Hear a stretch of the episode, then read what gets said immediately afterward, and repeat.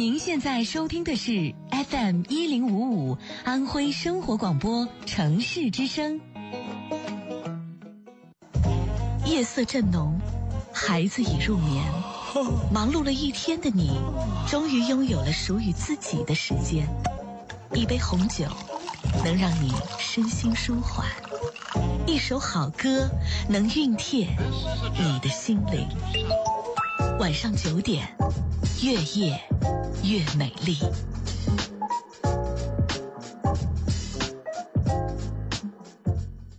一群人的夜。我为你歌唱，乘船远航，美丽的河面上。两个人的夜。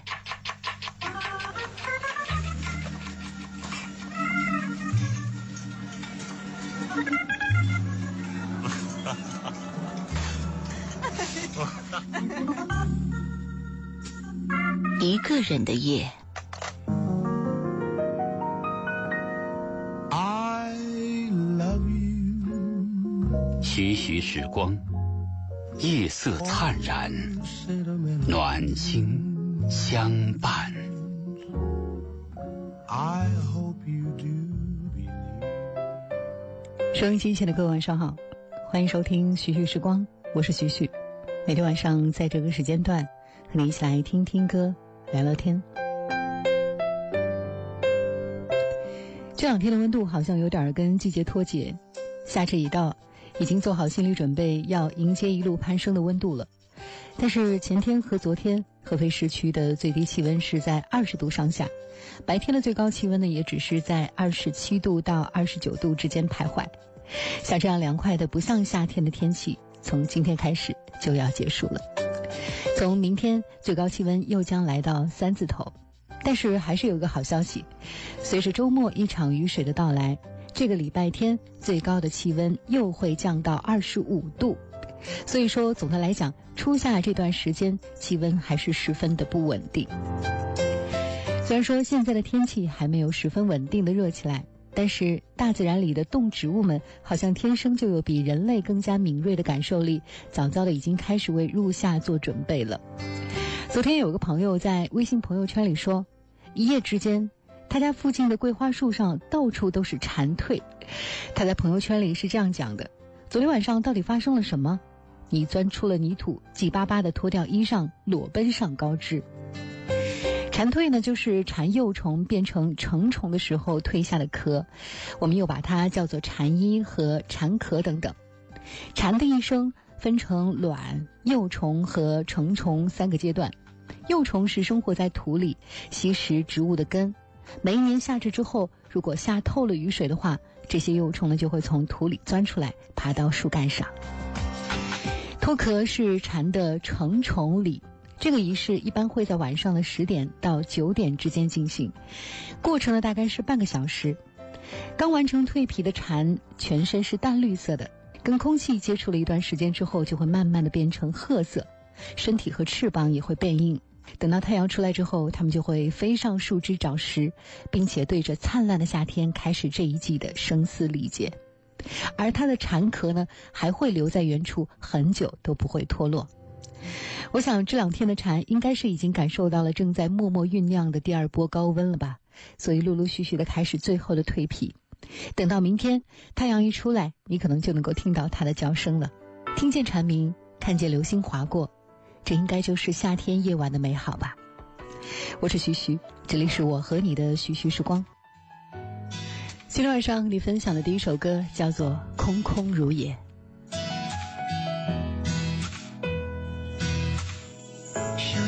陌生的这种感觉，重复的曾经的那些情节，也只是怀念。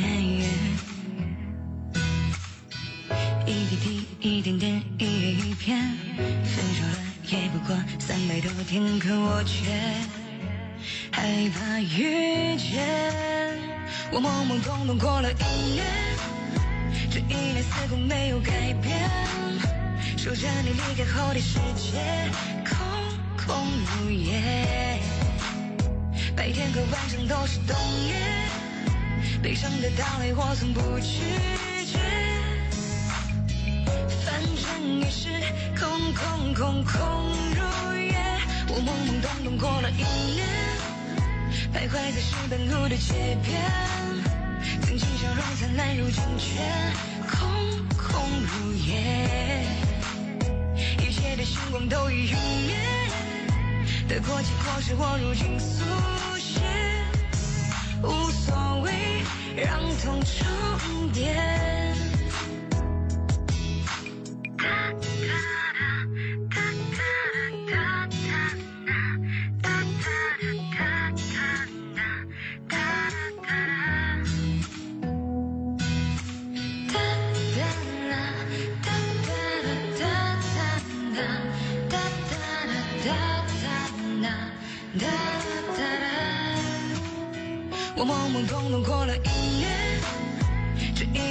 没有改变。守着你离开后的世界，空空如也。白天和晚上都是冬夜，悲伤的到来我从不拒绝。反正也是空空空空如也。我懵懵懂懂过了一年。徘徊在石板路的街边，曾经笑容灿烂，如今却空如也。一切的星光都已陨灭，得过且过是我如今速写，无所谓，让痛重叠。我懵懵懂懂过了一年，这一年似乎没有改变。守着你离开后的世界，空空如也。白天和晚上都是冬夜，悲伤的到来我从不拒绝。反正也是空空空空如也。我懵懵懂懂过了一年，徘徊在石板路的街边，曾经笑容灿烂，如今却空空如也。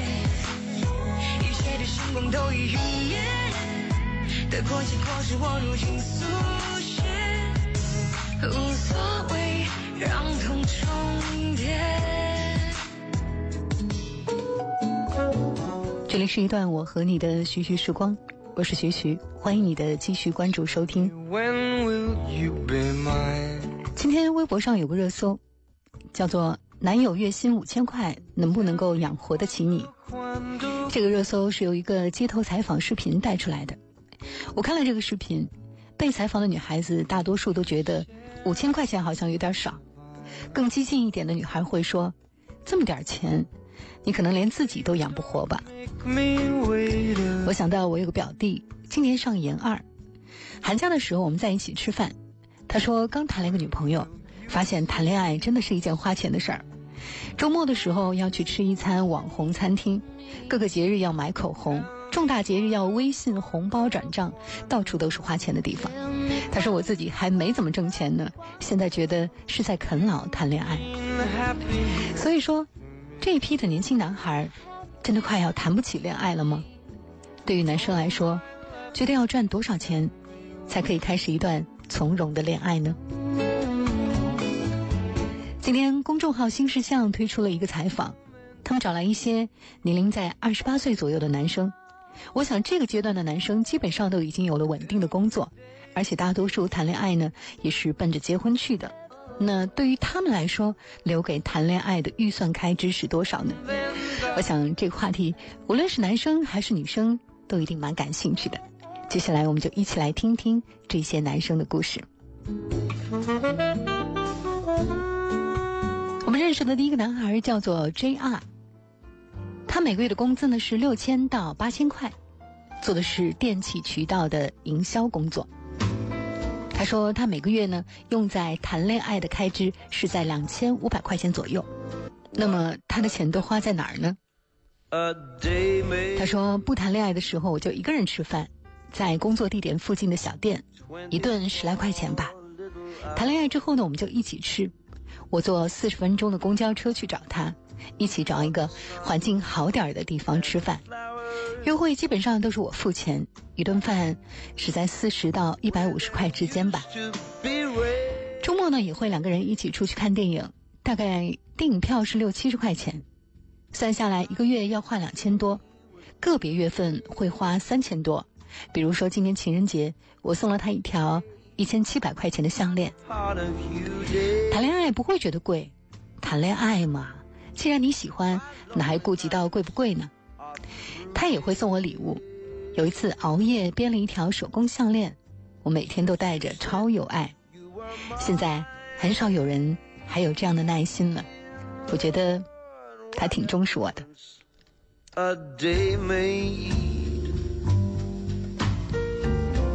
接下来这个男孩呢是在媒体工作，每个月的工资高一点，在一万块钱左右。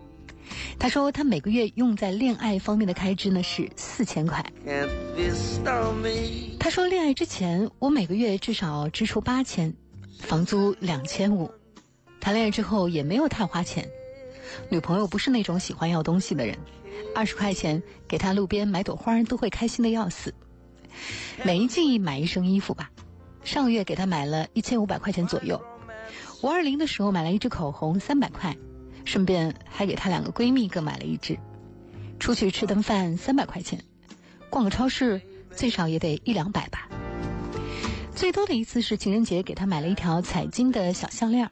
两千五百块钱左右是用的最多的一次了，我觉得也很爽啊，因为她很开心，她经常给我买东西，上一次和闺蜜去逛优衣库，给我买了两件衬衫，四百多块，目前最喜欢的衣服就是他给我买的衬衫，还给我买过一条皮带，三百多，逛街的时候本来我说要买，后来他给我付钱了，说是礼物，在钱上，恋爱前后对我来说没有什么变化。本来自己花钱也很乱，给自己买衣服一件一千多很正常，现在一两百就觉得挺好的。你要说挣多少钱才有底气谈恋爱，我觉得怎么着也得一万以上吧，不然别说女朋友了，自己都很艰难。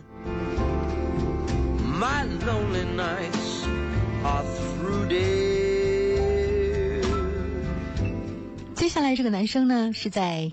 金融行业工作，他的收入好像更可观一些，每个月能拿到三万块。他每个月用在恋爱方面的开支是一万块。他说我们是异地恋，钱都献给民航了。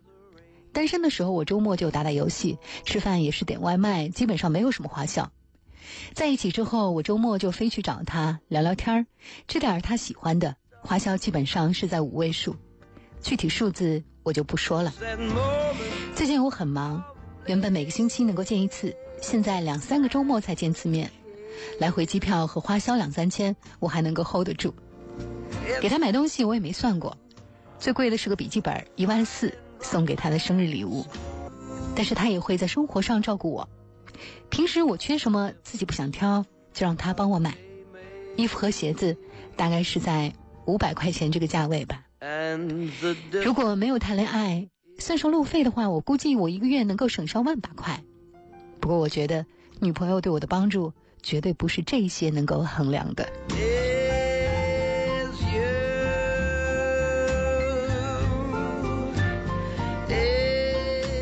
下面这个男孩叫做凡夫，他每个月的月薪呢是一万块。他说每个月用在恋爱方面的开支呢是两千五。凡夫说我们恋爱不怎么花钱。恋爱经费两千到三千吧，占我的工资不到三分之一。跟他见面基本上都是在周末，看电影、看各种各样的展览，吃他喜欢吃的甜品。一个周末大概六百块钱左右。我的女朋友很容易满足的。有一次我在 Page One 书店买了一本合同杂记本送给她，她好开心。平时我也会准备一些小礼物。有一次听她提到祖马龙的一款香水，我就会加到购物车，找机会买给她。她也会回送我礼物。印象比较深刻的是有一次送了我一个洗脸仪，真的是太精致了，我还没好意思打开呢。没有谈恋爱的时候，我基本上每个月的月光看到什么都想买，每个月自己吃饭也要花四千块钱左右。但是谈恋爱就会克制点会攒钱。前年我攒了半年的钱，然后跟他去了一趟日本。大概花了两万块。我觉得谈恋爱挺好的，钱都花在了有意思的地方。接下来我们再来认识一位汽车修理工，他每个月的月薪呢是六千块，花在恋爱上的钱呢是两千块。他说：“我和我女朋友是通过交友平台认识的，每个月的固定支出呢是一千块，都是他从学校到我这儿来的车费、买衣服和做美甲，有的时候帮他点点外卖，他租房子的水电费也会问我要。我还加了一些他学校附近的店家的微信，方便给他点外卖，也会记得跟店主说不要放葱姜蒜。现在。”我每个月的工资都要上交给我妈，不过有一张信用卡，就刷信用卡给她买东西。我是农村孩子，我妈知道我谈恋爱了，特别开心。我爷爷八十三岁了，说希望能够看到我成家。我家都开始重新装修房子了，等着年后一起去我家。可是我现在心里挺慌的，因为我们都认识四个月了，他家里人都不知道我的存在。你说月薪五千块能不能够养活女朋友？在我们这种城市其实是够的。我现在每个月的月薪是六千块，其实生活费只要几百块钱。我住家里的房子，平时花钱就是吃饭，换季的时候买个衣服。我心里有点介意的是，他总是在缺钱的时候才想起我。这段我们认识的最后一个男生叫做小虫，他现在基本上没有什么收入。因为还一直在上学呢，每个月的月薪不超过一千块钱。他说我的女朋友收入过万，我还在读博没有工资，每个月一千多块钱还是自己想办法赚来的。卖图纸一份能够挣个八百到一千，还卖了自己之前买的相机，六个相机，现在只剩了三个了。我们两个人住在一起，我基本上是赚多少花多少。女朋友现在比我有钱的多。他给我买过好多衣服、鞋子，我最喜欢的一双鞋子好像很贵，但是觉得很拉风。现在谈不上怎么给他花钱了，就是希望以后吧，一个月能够挣到两三万。无论是恋爱还是生活，毕竟都需要钱呐。经济宽裕了，也没有什么最想送给他的礼物，给钱花就好啦，想买啥买啥。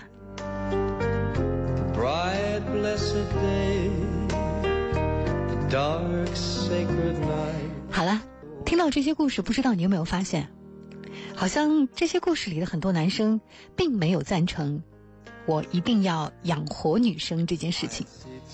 不过，我站在女生的角度来说，其实现在女孩子的经济独立性真的很强啊，收入并不比男人差。现在有多少感情是男生在养着女生的状态？周星驰的电影里说：“我养你啊。”其实，只是当做一句情话听听而已嘛。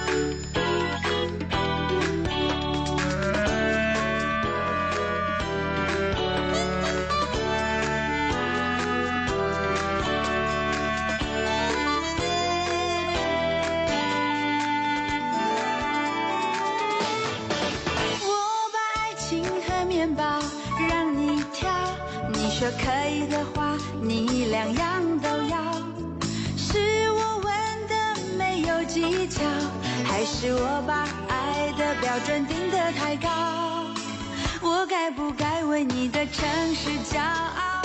大声说好，我想我做，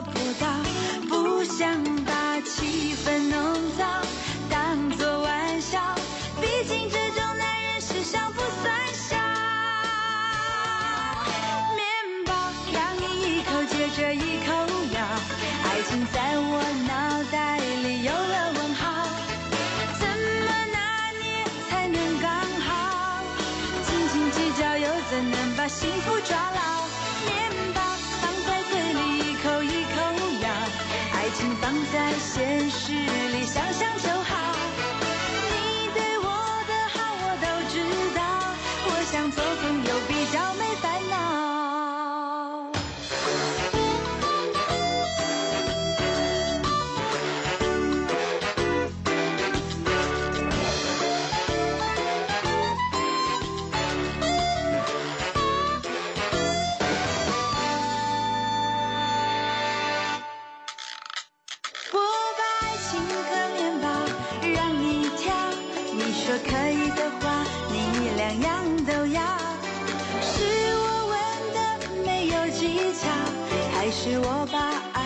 标准定得太高？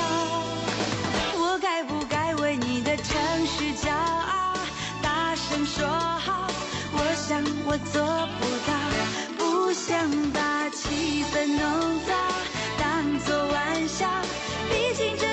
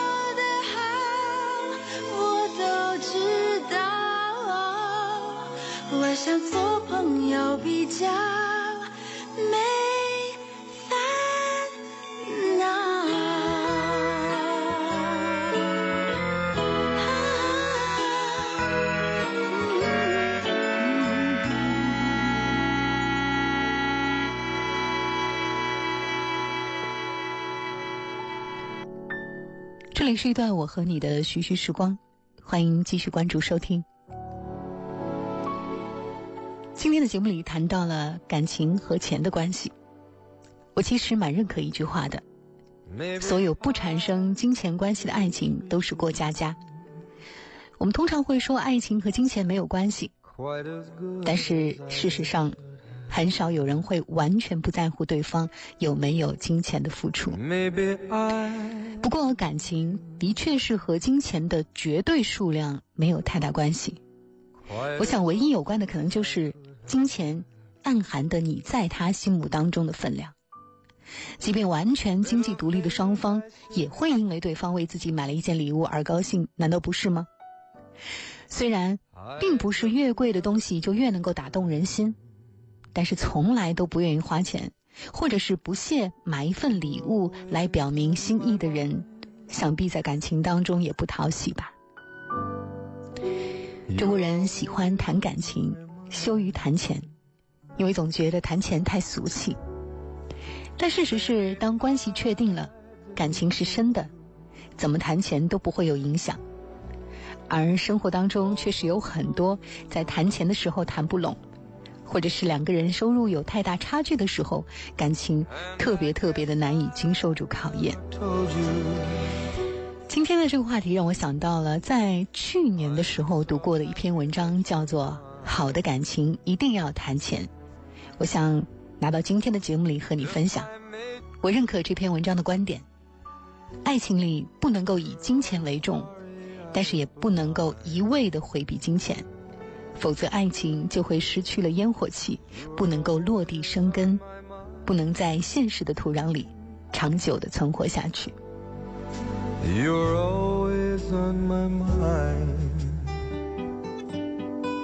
听一段音乐，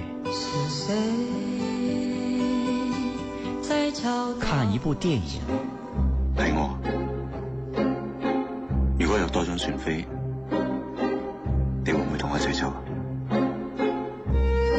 一本好书，我不知道风是在哪一个方向吹，我是在梦中，在梦的清波里依會。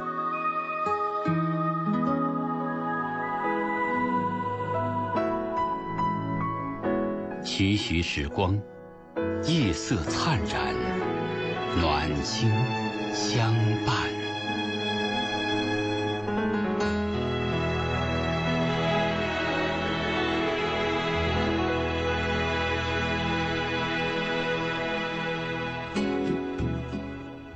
越多的女孩向我抱怨，完全不能够跟男朋友谈钱，一谈钱就吵架，大家只能够心照不宣。上一次你请吃的饭，那这一次我请喽。便宜一点的东西你买给我，贵一点的东西我自己买，假装相安无事的准备结婚。可是双方家庭一谈到钱又崩了。在新闻里看到的是女方要一两百万的彩礼谈崩，然而在现实生活当中，五万块钱的彩礼照样谈崩。文琴出生于单亲家庭，男朋友家境一般，谈恋爱的时候一直不敢跟男朋友谈钱，想吃点好的都是自己出钱。要结婚了。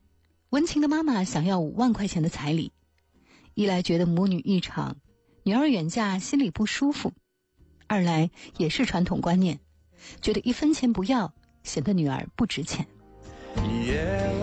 但就是这五万块钱也谈崩了，男朋友跟家里人都不接受，觉得现在已经不是要彩礼的年代了。文清问我，谁对谁错？我说。你们俩都没错，但是你们不合适。钱是好东西，因为它能够让你看到剥离一切伪饰的三观。一个人和他的家庭有没有情商和修养，能不能好好说话，谈一次钱就知道了。谈钱死的爱情，往往彼此认知差异太大，这个真不能够用错或者是对来衡量。每个人都有权利保持自己的观念，只要能够找到和自己观念合拍的人，奇葩也能够过上幸福的生活。认知不是公理，是为自我服务的。在男女关系当中，往往女性喜欢谈钱，男性避讳谈钱。在现实生活当中，也是债主喜欢谈钱，借钱的人永远希望谈感情。有些人的认知。只为保护自我而存在，有些人却能够突破自我，站在对方的角度想问题。后面的这种人，显然更适合结婚。钱是一定要谈的，但是怎么谈却是个技术活儿。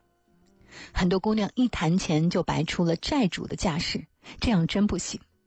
就算你觉得按照传统的男女关系，男人应该多花钱。也不能够摆上桌面讲，否则你把自己当什么了？商品？别忘了你是独立女性。知乎有个网友讲自己的亲身经历：要结婚了，女方家长提出要三十万的彩礼，一套一百平方米以上的房子，还有一辆二十万的车。男方家长立刻起草了一份合同：你要的我都能给，但是你的女儿以后要家务全包。五年的时间内不能够回娘家探亲，生一个孩子抵十万块，三十万彩礼要生三个孩子，场面就很难看了。为了不把日子过成阴影，你得明白，谈钱是为了试人品，而不是把自己当成待价而沽的商品。如果你待价而沽，狮子大开口，遇到渣男是你的幸运，不然你都不知道大清早亡了。心理学上有个概念叫做“小狗心理”，意思是说，当一个人处于心理弱势的时候，往往会在行为上表现出明显的强势和攻击性。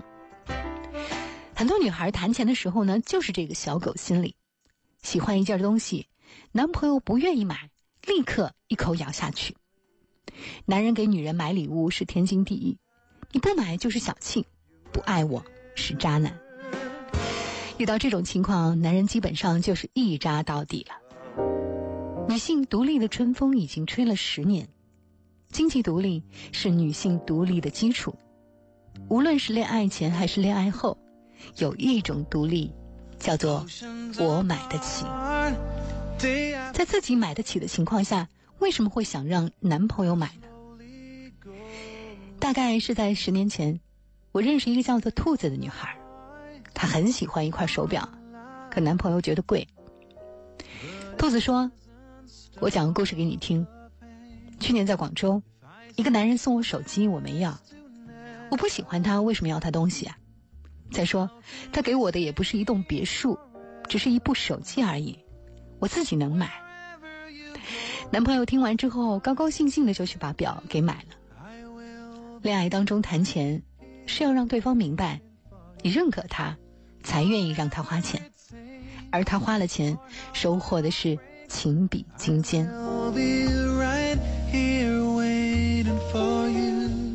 在《射雕英雄传》里写郭靖送黄蓉价值不菲的汗血宝马，桃花岛富二代黄蓉大出意外，不禁愕然。心中感激难以自己，忽然伏在桌上，呜呜咽咽的哭了起来。别把钱不当情，也别觉得情不值钱。钱和情有的时候就是事物的两面。还有一种谈钱的方式叫做润物细无声。艾米和老公谈恋爱的时候，家里亲戚有事儿，向她借了两万块。到了银行，她说卡里钱不够，让男朋友帮付。男朋友二话不说就转账了，从此再也没有提这件事儿。后来她还是忍不住问，男朋友说：“当时我已经认定你了，所以觉得你给家人转点钱不算什么。”这就是谈钱的必要性，他能够直接考察出对方把你当成什么人。觉得一个人重要，当然愿意在他身上花更多的时间和金钱了，这是人性。无论男女，润物细无声的谈钱有两个前提：你出的价儿是他有点肉疼，但完全能够负担的；千万别拿命去考验爱情，他经不起考验。还有，你已经认可了双方的感情，有结婚的打算，不然呢，是打土豪吗？谈钱死是很多爱情的难题。有人因为怕难，就干脆逃避，歌舞升平的结了婚。结果呢，你是装糊涂，别人是真糊涂。所嫁非人，往往是因为谈恋爱的时候没有好好的谈钱，不了解他和他家人的价值观。恩格斯老人家早就说过，婚姻是两性基于经济基础的财产关系，一旦产生了利益纠纷，婚姻破裂不可避免。谈钱所暴露出的矛盾，不是不谈钱就可以避免的。一旦进入到了琐碎的婚姻，面对更多的三观磨合，双方情商、价值观的差异，会加倍的放大。如果谈钱死，那么最好别结婚。人生那么不容易，结婚就算不是为了找轻松，也一定不是给自己找累的。与其每天为。超市的菜是不是比集贸市场的贵？这种问题吵架，不如相信，孤单是最华丽的爱自己。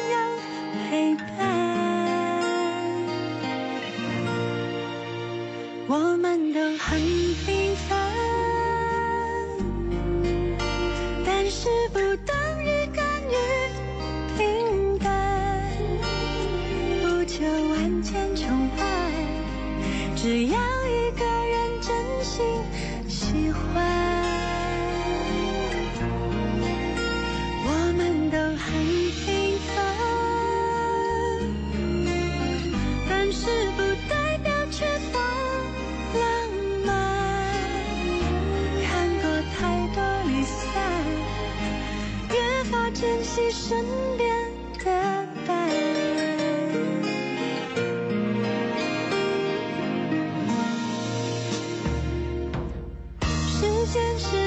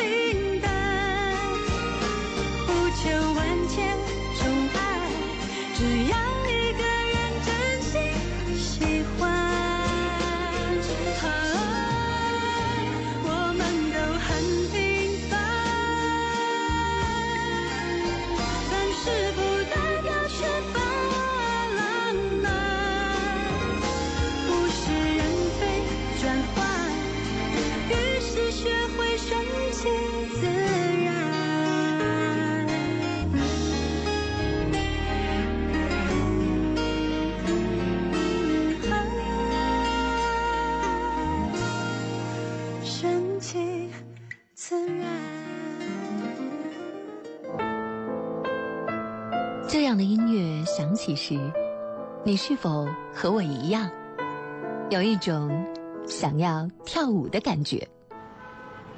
因为生活工作太紧张，我们都需要完全的放松，是不是？这样的音乐响起时，你一定很感动吧？因为，任那岁月悠悠，铭记在记忆中的真爱，都不朽吧。就像在夏天那酣畅淋漓的大雨里，不需要伞一样，在悦耳音乐的世界里，有的是百分之百放松，百分之百自然。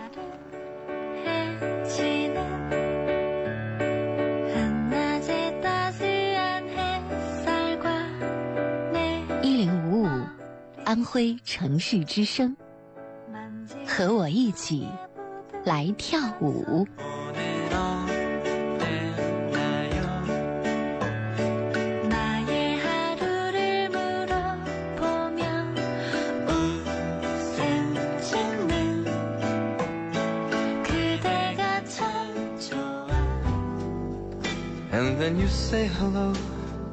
很快要到了今天节目的尾声，要不要在谈感情的时候谈钱呢？我觉得要。从一个人对金钱的态度，大体能够看得出来他的内心。一个人愿意为另一半花钱，在消费观上能够达成一致的看法，婚前谈好共同财产的安排，有关利益要害都一一的落实清楚。如果一切，包括金钱上的一切，能够做到这样开诚布公，我觉得实在是情侣间最好的，也是最理想的结合状态了。就好像三毛所说。爱情如果不落实到穿衣、吃饭、睡觉、数钱这些实实在在的生活里，是不会长久的。生活没有那么美好，爱情的力量也没有伟大到可以对抗所有的疾苦。我们要面对柴米油盐的这些琐碎，更要为将来去做规划，对吗？这就是今天晚上的徐徐时光，我是徐徐。微信公众号“徐徐时光”期待你的加入，我的新浪微博的 ID 是“徐徐的徐徐时光”，都欢迎你通过以上两种渠道找我聊天今天晚上就和你聊到这儿了，晚安，收音机前的每一位。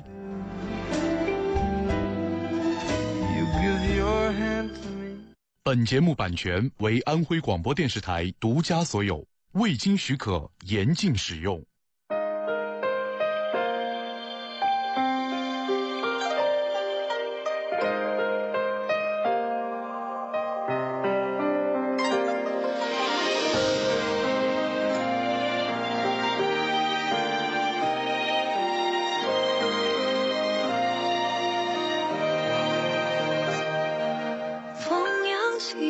繁华落尽。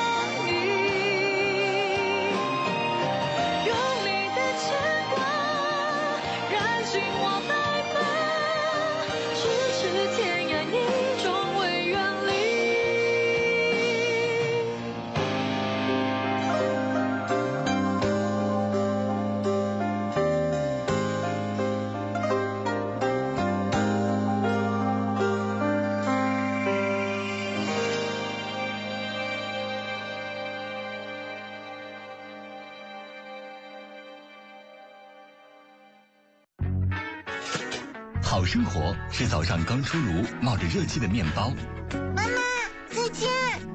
好生活是送孩子进校门前，看见他露出的笑脸。好生活是上班路上还能看两页喜欢的小说，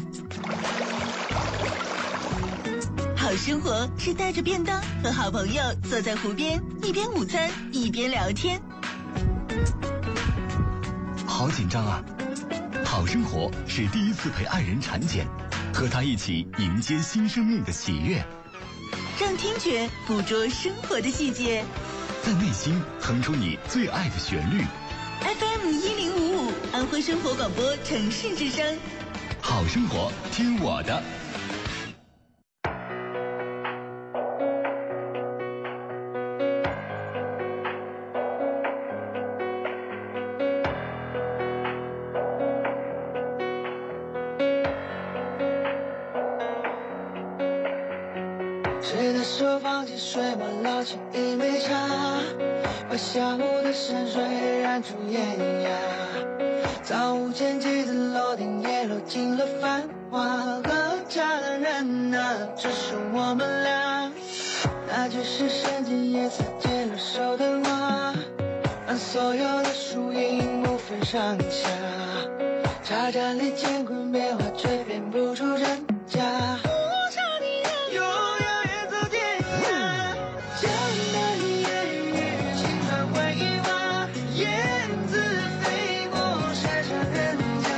家，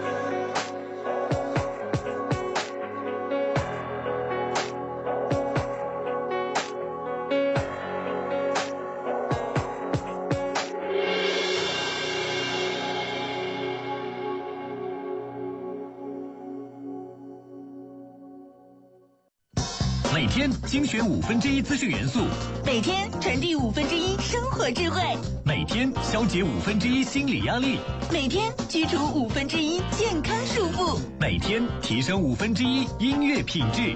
每天为你搭配最佳生活营养比例。FM 一零五五，安徽生活广播城市之声。好生活，听我的。